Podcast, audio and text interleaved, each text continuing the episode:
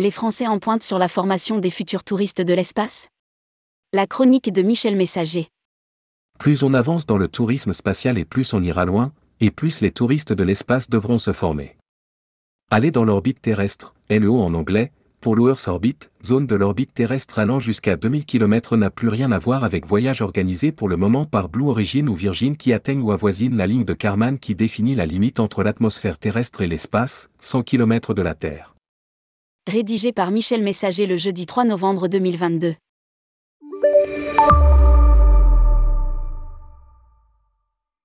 On a pu vérifier l'entraînement qu'ont dû réaliser les touristes de l'espace lors de la mission Inspiration 4, septembre 2021, à une altitude de 585 km.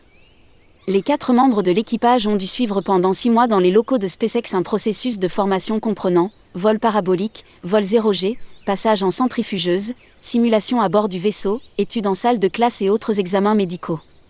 C'est pourquoi, un nouveau marché est en train de voir le jour pour être prêt à faire face au développement espéré du tourisme spatial, celui de la formation. Si de nombreuses sociétés, notamment américaines, sont en train de viser ce marché, les Français eux aussi sont présents. Preuve en est la société du Français Nicolas Gomet et l'annonce de la création du Space Flight Institute à Toulouse. Lire aussi, Tourisme spatial, Tom Cruise, premier civil à sortir à l'extérieur de l'ISS En début d'année, Astrono Orientation conçue par la société Orbit, cofondée à Seattle par le français Nicolas Gomet et l'américain Jason Andrews a réalisé le premier programme de formation au tourisme spatial. Leur concept, appliquer le principe du try before you buy, essayer avant d'acheter, au tourisme spatial. Vivre l'expérience du tourisme spatial en mode virtuel. En mode virtuel, équipé d'un casque Oculus Quest 2, on réalise en 4 jours un voyage aller au retour Terre, l'une à bord du méga vaisseau de SpaceX d'Elon Musk, un vol suborbital à bord de Spaceship 2 de Virgin Galactic, un décollage et un atterrissage à la verticale avec New Shepard, un vol orbital avec Crew Dragon, à 450 km au-dessus de la Terre.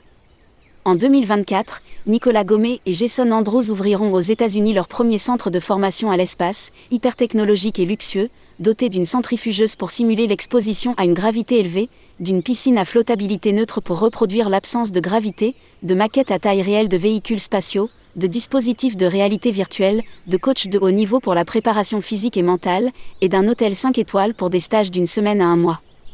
Lire aussi, Futuroscope, l'espace atterrit à Poitiers avec la station Cosmos. Un projet de quelques millions de dollars avant l'implantation d'autres unités dans le monde. La semaine dernière, la société The Space Flight Institute à Toulouse a annoncé son projet. Vouloir proposer aux futurs astronautes des vols commerciaux une formation complète, de la théorie à la pratique. Jonathan Pickworth, un ancien étudiant de l'ISAE Supaéro et sa professeure, ancienne enseignante spécialisée en conception des systèmes spatiaux, Stéphanie Lizzie Destré sont les initiateurs de ce projet. Pour cette dernière, le but est clair. Nous voulons former ceux qui accompagneront les touristes, travailleront dans la surveillance, la défense ou encore la maintenance des objets, des stations spatiales privées ou d'agences, le recyclage des débris spatiaux. Mais aussi des médecins et d'autres fonctions qui seront là pour épauler ceux qui seront temporairement ou de manière plus permanente dans l'espace. Il y a beaucoup de métiers au-delà du pilote et du scientifique. Les sessions dureront un an, pour la version certifiante dont le coût devrait osciller entre 80 000 et 100 000 euros, et seront sur mesure pour des entreprises privées des centres de formation au tourisme spatial promis à un bel avenir. Le centre de formation pourrait dispenser ses premiers cours à la fin de l'année 2023, début 2024. Déjà les demandes se font jour. Nous avons déjà reçu pas mal de sollicitations de gens intéressés par le programme. Il y a des agences spatiales qui n'ont pas encore de programme d'astronautes et sont en cours de développement. Il y a aussi des entreprises privées qui sont dotées de moyens d'entraînement mais n'ont pas l'aspect théorique et des individuels qui ont l'espoir de partir un jour ou qui sont explorateurs et se rendent dans des environnements hostiles et risqués. Précise Stéphanie Lizidestré. À notre avis et selon également les spécialistes, ces centres de formation au tourisme spatial sont promis à un bel avenir tout comme l'ont connu et le connaissent encore les centres de simulation de vol en avion qui fleurissent un peu partout. Michel Messager est directeur associé de Consultour, société de conseil travaillant pour une clientèle privée et institutionnelle dans les secteurs du tourisme. Il est membre fondateur de l'Institut européen du tourisme spatial et de l'AFST, Association française des seniors du tourisme.